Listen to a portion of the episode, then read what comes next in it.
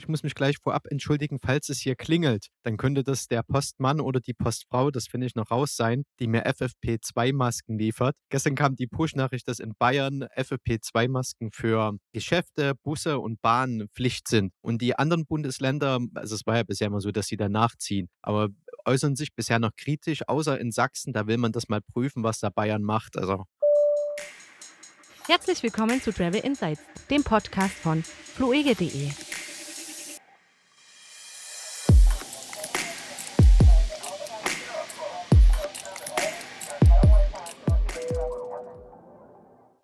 Wir müssen uns erstmal entschuldigen bei unseren Zuhörenden, weil wir hatten ja für den 8. Januar eine neue Folge versprochen und jetzt ist der zumindest 13. Januar bei uns eine Aufnahme, aber der Lockdown kam dazwischen. Hätte man nicht mit rechnen können. Ja, das äh, bringt doch mal einige Komplikationen mit sich, aber wir, wir geloben Besserung und hoffen, dass äh, wir jetzt wieder unterbrechungsfrei durchsenden können. Aber dann äh, können wir einfach mal sagen, äh, hallo, herzlich willkommen. Das ist die 21. Folge, mit der wir ins Jahr 2021 starten. Und wir werden sozusagen das Jahr 2022 mit der 22. Folge dann starten.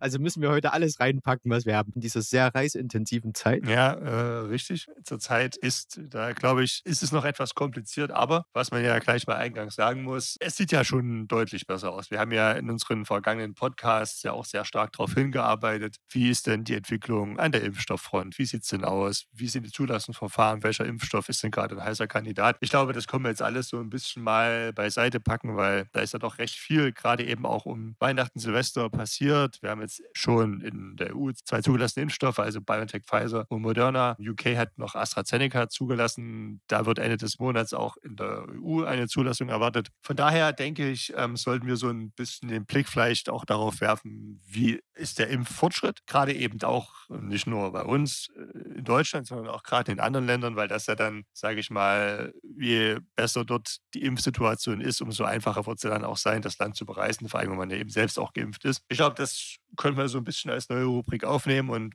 ja, gerade eben, wenn man im Reisemarkt auch tätig ist, hat man das gerne mal im Blick, weil ja doch man daraus dann ableiten kann, wie, wann wird es denn wieder in einem höheren Maße vorangehen mit Reisen. Also wann ist mal auch so ein normaler Sommerurlaub wieder drin und ich habe tatsächlich so ein bisschen Hoffnung, dass das auch diesen Sommer schon ein Stück weit geschehen kann, wobei man trotzdem ja wahrscheinlich so ein paar Einschränkungen noch hat. Aber es sieht ja ganz gut aus und interessanterweise, wenn wir einmal bei dem Thema sind, das Land, das ja am meisten den, den, den ähm, meisten Fortschritt hat, was Impfungen angehen, ist Israel. Da sind jetzt, also die Daten sind von gestern, schon 22,34 Prozent der Bevölkerung geimpft. Jeder Fünfte, ja? fast jeder Vierte. So, ne? Das ist äh, fast, fast jeder Vierte, das ist fast ein Viertel. Sie haben ja parallel mit zu Deutschland angefangen, ungefähr mit der Zeit. Circa, also da wird, das war, aber hat sich Israel da irgendwie auch auf die Fahne geschrieben, wird ein, wird ein wahnsinniges Tempo vorgelegt. Ist bemerkenswert. Ähm, ich glaube, da wird auch BioNTech Pfizer eingesetzt, wenn ich das richtig gelesen hatte. Und das ist ja auch äh, eine schöne Destination. Ja. Wobei für mich dann aber glaube ich, die Frage ist, bedeutet das dann, dass man nach Israel einreisen kann oder ist das dann erstmal, dass die Israelis praktisch die Ersten sind, die reisen können oder die,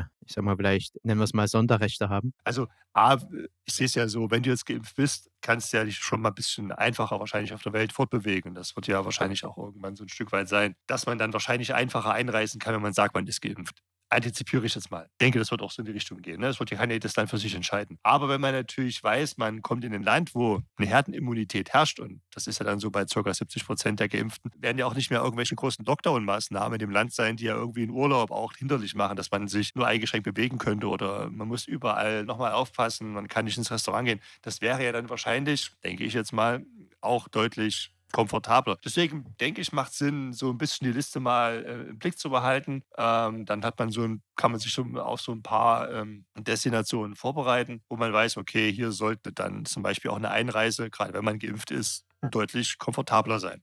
Es gibt da schon ein paar Indikatoren. Sowieso, was ich heute mal ein bisschen mitbringen wollte, ist eben, ja. also wie es gerade jetzt der Stand. Und dann ist, glaube ich, eher, wenn wir, wenn wir mal perspektivisch auf den Sommer schauen, wie entwickelt sich es gerade, womit kann man vielleicht rechnen, was man im Sommer an Urlaub verbringen kann. Und da gibt es so ein paar Länder, ich glaube, die können wir heute mal so zwei, drei, vier, fünf Stück bestimmt nennen, die man sich, denke ich, konzentrieren kann. Und auch mal einen Blick auf den Globus praktisch werfen, vor allen Dingen nach Fernost, wie damit umgegangen wird. Ich habe jetzt bei Singapur, das kam relativ frisch rein, ne, die die öffnen sich teilweise, die machen da extra Korridore mit Taiwan und Co. Du musst dich nicht impfen, aber dir entgehen halt Vorteile, beziehungsweise hast du halt Nachteile, wenn du dich nicht impfen lässt. Und ähm, in Singapur macht man das dann so, die Leute, die geimpft sind, da wird dann wahrscheinlich erstmal für die eigene Bevölkerung die Reiseregeln gelockert. Also wohl noch gar nicht so sehr für die, die nach Singapur reisen wollen, sondern eher für die eigene Bevölkerung, die reisen möchte. Genau. Aber da geht man eh davon aus, dass in den asiatischen Ländern, also da ist ja das, im, das Gemeinwohl eh etwas höher geschrieben, was ja bei uns eher das Individualwohl ist, sagen wir es mal so. Ja? Und dass es dort viel strenger zugehen wird, dass du zum Beispiel geimpft werden musst, wenn du einreisen möchtest, zumindest wenn du zum Beispiel Quarantäne umgehen möchtest oder einen erneuten Test umgehen möchtest. Also sprich, wer geimpft ist, der wird 2021 wahrscheinlich dann besser reisen können, spätestens 2022. Ja, genau, das denke ich halt auch. Und deswegen ist es ja A, die Lage im Land, je mehr Leute da geimpft sind, umso komfortabler wird es sich dort zu bewegen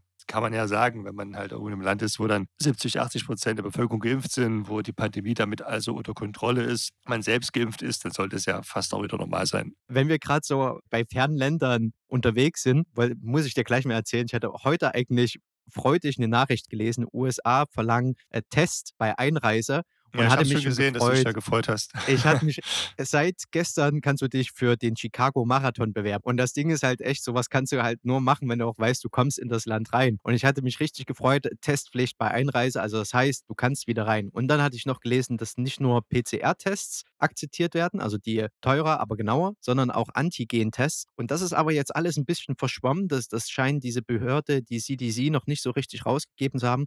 Und es gilt wohl derzeit noch die Einreisesperre für Europa. Europäer. Ja, also das heißt, wenn du einreisen möchtest in die USA, dann musst du entweder dort ein Studium, einen Arbeitsplatz, einen sehr nahen Verwandten etc. haben. Als Tourist ist das noch nicht möglich. Aber man vermutet, dass es jetzt in die Richtung geht durch diese Tests, also dass diese Tests eben vorgeschrieben sind, wenn du in die USA reisen möchtest, dass dann demnächst die, Einreisensperr die Einreisesperre gelockert wird. Und da hoffe ich echt ganz stark drauf, weil September, Oktober würde bei mir ein sehr reiseintensiver Monat werden, wenn da alles klappt. Ähm, ich glaube, da wirst du nicht der Einzige sein, der September September ähm, so ein bisschen. Also ist bei mir auch aktuell der Monat, für den ich spätestens plane, irgendwann irgendwo mal hinzufahren. Ich behalte eben gerade eben auch diese ja, diese Tabelle so ein bisschen im Blick, so wie, wo, wo, wo, wäre denn so eine Destination, wo es vielleicht tatsächlich auch am, am ehesten möglich wäre. Klar, generell kann man sagen, Europa wird definitiv ein heißer Kandidat für dieses Jahr ähm, insgesamt, weil da wird sich ja die Impfsituation ähnlich wie in Deutschland verhalten. Das heißt, in Q2, Q3 wird man schon deutlich einfacher auch wieder äh, innerhalb, sich, äh, innerhalb von Europa bewegen können. Aber eben auch die anderen Länder außerhalb von Europa wären ja mal schön, wenn man ein bisschen mehr äh, aus dem eigenen Kontinent rauskommt. Wir hatten, in, ich glaube, in der letzten Folge das eh mal so in den Ring geworfen, dass das eher eine Planungsphase ist zwischen den Jahren wie man Urlaub verbringt. Und ich glaube, auch wenn wir bei uns die Buchungsdaten schauen, ich dürfte mich da nicht anders verhalten. Kurzfristig spontanes Buchen, was gerade möglich ist, ja? Ja, ähm, das auf jeden Fall. Aber ich denke, es wird sich auch langsam jetzt ein Trend abzeichnen, dass Leute auch schon für den Sommer buchen. Genau, und das ist dann praktisch das Gegenstück, ne? das langfristige Buchen für den Sommer, dann mit entsprechenden flexiblen Reisebedingungen, Flugticket umbuchbar, stornierbar, entsprechende genau, Versicherungen das, abschließen. Äh, das ist auf jeden Fall ein sehr begünstigender Faktor. Ja, aber ich habe tatsächlich, ich habe mir jetzt schon so ein paar, eine kleine Shortlist gemacht, so, wo ich dann vielleicht dieses Jahr dann hinfahren würde. Ja, hau raus. Was ist, was ist deine Shortlist? Ich kann ja, damit es nicht so viel auf einmal ist, äh, jede Folge mal eins machen. Aber Singapur äh, wäre tatsächlich aktuell so. Also war eigentlich auch schon für letztes Jahr vorgesehen, hat dann nicht so ganz geklappt. Gerade so Asien habe ich auch Hoffnung, dass gerade wenn man Impfung hat und dass es dort vielleicht ein Stückchen einfacher ist. Das wäre so eine Sache. Ansonsten, so sollte jetzt interkontinental doch noch schwieriger werden, wäre dann eigentlich doch wieder mal Côte angesagt. Und da hoffe ich ja auch, dass da die Impfsituation dann ähnlich sich zu Deutschland verhält. Ähm, ich denke, das sind so die Top 2 aktuell. So, die, die beiden. Also bei mir ist auf jeden Fall ganz hoch im Kurs USA. Da werde ich auch strengstens updaten, ab wann das wieder möglich ist. Weil da ja. knallen hier die Kurken bei mir. Das, ähm, das glaube ich, das glaube ich. Singapur war auch mein Wunsch sozusagen. Und wenn es klappen würde, im Herbst in Tokio laufen. Und Japan, also ich würde sagen, die sind ja mindestens bei der Einreise genauso streng wie Singapur. Da, da bin ich echt gespannt, wie sich die Länder verhalten, ab wann die wieder den, äh, die Touristen reinlassen. Ich vermute, dass sie auch erst anfangen werden, äh, innerhalb Asiens diese naheliegenden Länder, ähm, diese Korridore da zu bilden und dass die zuerst einreisen können und dann mit den Erfahrungen öffnet man sich dann langsam Europa. Also vielleicht können wir das so zusammenfassen, wenn wir bei uns in die Buchungslage ein bisschen reinschauen und auch was irgendwie logisch auf der Hand liegt, hast du zwei Sachen. Und zwar, dass Leute spontan kurzfristig buchen, vor allem deutsche und europäische Ziele, liegt auf der Hand oder längerfristig buchen. Und dort denke ich auch europäische Ziele. Da können wir gleich mal drei, vier, fünf rausgreifen, wo ich denke, was 2020 gut funktioniert hat und wo ich glaube, dass das 2021 nicht minder schlecht funktionieren wird, wo das genauso gut funktionieren wird.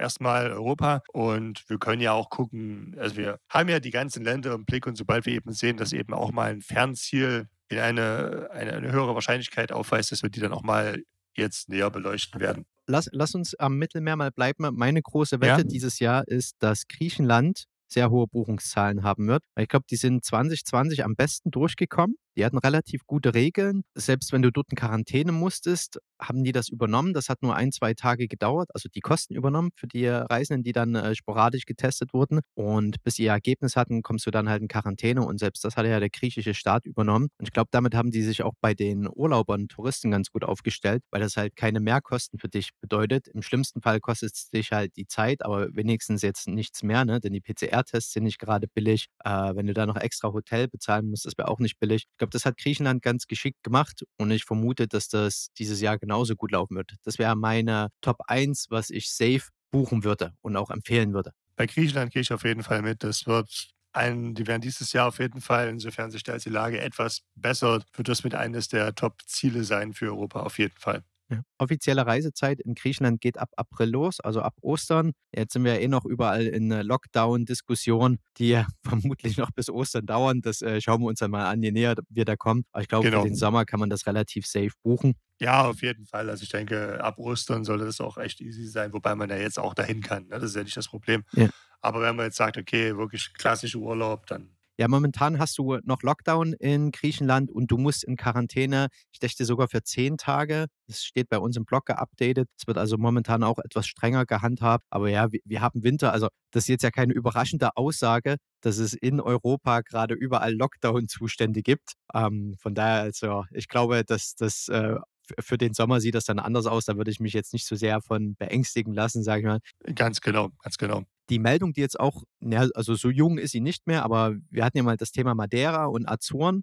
Auch beides sind jetzt laut Auswärtigen Amt Risikogebiete, was mich aber gefühlt etwas kalt gelassen hat, weil diese Inseln bzw. Inselgruppen ja ziemlich gut aufgestellt sind. Also du kommst dort an, du bekommst einen Test, ähm, mit den Gesundheitsämtern vor Ort kannst du dann, wenn du länger bleiben möchtest, nochmal einen zweiten Test vereinbaren. Ja? Also trotz, dass das ein Risikogebiet ist, sollte man sich da eigentlich ziemlich sicher fühlen, weil die Länder vor Ort eigentlich alles machen beziehungsweise die Kommunalregierungen, dass du dich sicher fühlen kannst und dass, wenn irgendwas passiert, du halt in Quarantäne kommst oder halt getestet wirst. Lass mich lügen, war das Madeira oder Azoren, da hast du ja automatisch eine SARS-CoV-2-Versicherung, also eine Covid-19-Versicherung mit im Ticket gehabt. Würde ich nochmal nachprüfen, update ich, update ich im Blog. Das werde ich im Blog aktualisieren. Kannst ja auch auf Deutsch sagen. Ja, also von daher, die Atlantischen Inseln wären auch wieder mein Favorite. Die leben halt absolut vom Tourismus und die werden da auch wieder alles tun, dass die Leute einreisen können. Dazu zählen eben nicht nur Azoren und Madeira, sondern auch die Kanarischen Inseln. Da gab es ja jetzt mal ein bisschen eine ich weiß nicht, ob man Streit nennen kann unter den Kanaren, aber war das Teneriffa, die etwas hohe Fallzahlen hatten und damit den statistischen Wert für die gesamten Kanaren hochgezogen hatten. Obwohl auf Gran Canaria und ich glaube Fuerteventura waren die Zahlen ziemlich niedrig. Hätte man das jetzt für sich genommen, wäre das kein Risikogebiet. Also sprich dieser 50 Neuinfektionen pro 100.000 Einwohner. So da wären das, wären das kein Risikogebiet gewesen. Teneriffa hat es hochgezogen, deswegen wurden auch die Kanaren zum Risikogebiet erklärt. Aber wenn du dort vor Ort reist, wenn du surfen möchtest, auch das hatten wir ja mal in der Folge da, dann sind auch die Kanaren wieder ein, ein, ein gutes Ziel. Und das vor allen Dingen ein Ziel für den Herbst. Ne? Das ist ja eigentlich die Hochsaison für die Kanaren. Mm, ja. So, also da haben wir jetzt schon, das sind wir schon bei drei Zielen. Griechenland top, dann die portugiesischen Inseln, das wird nicht minder schlecht laufen. Und die Kanaren bin ich mir ziemlich sicher, dass das auch wieder spätestens mit Sommer, wenn es dort richtig knackenwarm ist, ein gutes Ziel sein wird. Du hattest doch diese Liste von den Top 5 Zielen, die bei uns gerade gebucht werden. Ja. Ich meine, wir, wir nennen uns, also dieser Podcast heißt ja Travel Insights. Da können wir doch bestimmt verraten, welche Ziele bei uns gerade am meisten gebucht werden. Naja, auf jeden Fall Top-Ziele, wo man sagen kann, okay, haben wir eigentlich gerade schon drüber gesprochen. Griechenland ne, ist so ein Ziel, was sehr beliebt ist, äh, Türkei, äh, Spanien, das sind eigentlich alles keine großen Überraschungen. Ja, okay, Spanien denke ich dann eben vor allen Dingen Kanarische Inseln, Mallorca, Ibiza, Menorca gibt es ja auch noch. Genau. Ähm, genau. Portugal würde ich weiterhin darauf wetten und wie gesagt, Griechenland auch meine Nummer eins. Bei der Türkei bin ich gespannt, wie sich das da verhält. Da hatten wir diese Sonderregelung, türkische Riviera und dass du dich nochmal testen lassen musst, bevor du zurück nach Deutschland reist. Da gab es ja diese Sonderregelung.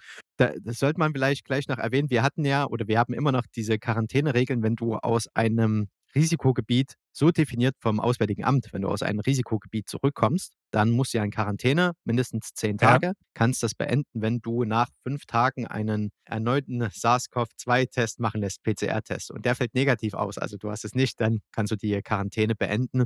Diesen Test musst du jetzt machen, wenn du zurückkommst aus einem Risikogebiet. Also es war ja halt vorher obligatorisch, musste nicht, alles kann, nichts muss sozusagen und jetzt muss. Muss. Muss. Okay, also unsere Top-Ziele: Griechenland, spanische Inseln, portugiesische Inseln und Türkei. Das sind meine Wetten. Gut, gut platziert. Gut platziert. Wenn ich so schaue, ab Sommer passt das dann hoffentlich. Du hast Aussagen von der Lufthansa, du hast Aussagen von TUI, also Unternehmen, die wirklich Flugzeuge bereitstellen und die Pläne machen müssen, was fliegt von wo, wann, wie viele Flugzeuge. Und da rechnen sehr viele mit ich sag mal, hohen Auslastungen, so um die 80 Prozent wieder im Sommer. Äh, zwischendrin rutscht immer mal noch eine Schreckensmeldung rein, die bezieht sich dann aber meistens eher auf die Zeit bis Ostern. Das heißt, für Sommer gehen jetzt erstmal die ganzen Unternehmen davon aus und planen auch so, dass wieder besser gereist werden kann. Und das Gute ist ja das, was in der Krise ein bisschen zur Selbstverständlichkeit geworden ist, diese flexiblen Buchungsbedingungen, dass ich umbuchen kann, wenn was passiert. Das gilt jetzt immer noch so. Auch da nochmal der Hinweis, wer jetzt schon ein bisschen bei wen es in den Fingern kribbelt und der jetzt sich jetzt ein Ticket buchen möchte, das kann man bei uns in der Buchungsmaske anklicken als Filter und du siehst das auch bei den Ergebnissen, wenn das Ticket flexibel umbuchbar ist. Jupp. Ja. Ich hätte noch einen Hinweis, weil ich habe gerade eben eine Mail bekommen, falls das aufgefallen ist. Wir hatten ja den Brexit mit Deal und hier auch nochmal der Hinweis, bis Ende September kannst du noch mit Personalausweis nach Großbritannien reisen. Wenn du danach nach Großbritannien reisen möchtest, dann brauchst du einen Reisepass. Also ist vielleicht generell jetzt mal die gute Idee, seine Reisepässe zu checken, einfach mal seinen eigenen Reisepass suchen, gucken, ob der noch aktuell ist und ähm, den vielleicht mal verlängern lassen. Für viele Länder muss er ja noch mindestens sechs Monate gültig sein. Also nicht kurz vor der Angst dann äh, merken, dass es doch nicht geht. Ich möchte noch auf was hinweisen, bevor wir jetzt den Podcast beenden oder während wir den Podcast beenden. Auf was denn? Und zwar, also wir haben jetzt ein bisschen Ausblick hoffentlich geben können, welche Ziele ganz, ganz interessant werden könnten dieses Jahr. Hoffen natürlich, dass es schneller noch mehr Ziele hinzukommen. Aber wir würden auch so gern mehr hören, was den Leuten so durch den Kopf geht, was für sie wichtig ist, ob sie kurzfristig oder langfristig buchen, sie äh, lieber flexibel buchen oder ob sie wirklich die Schnäppchenjäger sind und dann ein gewisses Risiko eingehen. Jedenfalls posten wir auf Facebook, Instagram und Co ein paar Fragen und würden uns da über Antworten freuen und die dann gerne im Podcast immer mit aufnehmen, dass wir dann praktisch mehr oder weniger spezifisch darauf eingehen können. Weil ich, ich muss dir ehrlich sagen, ähm, ich beschäftige mich ja irgendwie den ganzen Tag mit dem Thema Reisen und vieles ist, wird dann irgendwie selbstverständlich und ist es ja aber nicht so für Leute, die das wirklich äh, einmal ihre Urlaubsplanung machen oder so. Und da dass, dass Fragen so, die einem da durch den Kopf gehen, nicht untergehen, dass wir da ein bisschen mehr Fühler haben. Ich nochmal Hinweis auf unsere soziale Medienpräsenz praktisch hier äh, Werbung machen dafür. Dort gerne uns Fragen stellen. Wer nicht so auf Social Media unterwegs ist, kann das gerne auch an podcast.fluege.de tun. Freuen wir uns und dann können wir da ein bisschen was aufnehmen. Ja, das finde ich schon mal ein super Schlusswort. Und dann würde ich sagen, wir freuen uns fürs Zuhören. Bis zum nächsten Mal. Bis nächste Woche. Bis nächste Woche, ja. Ciao. Ciao, ciao.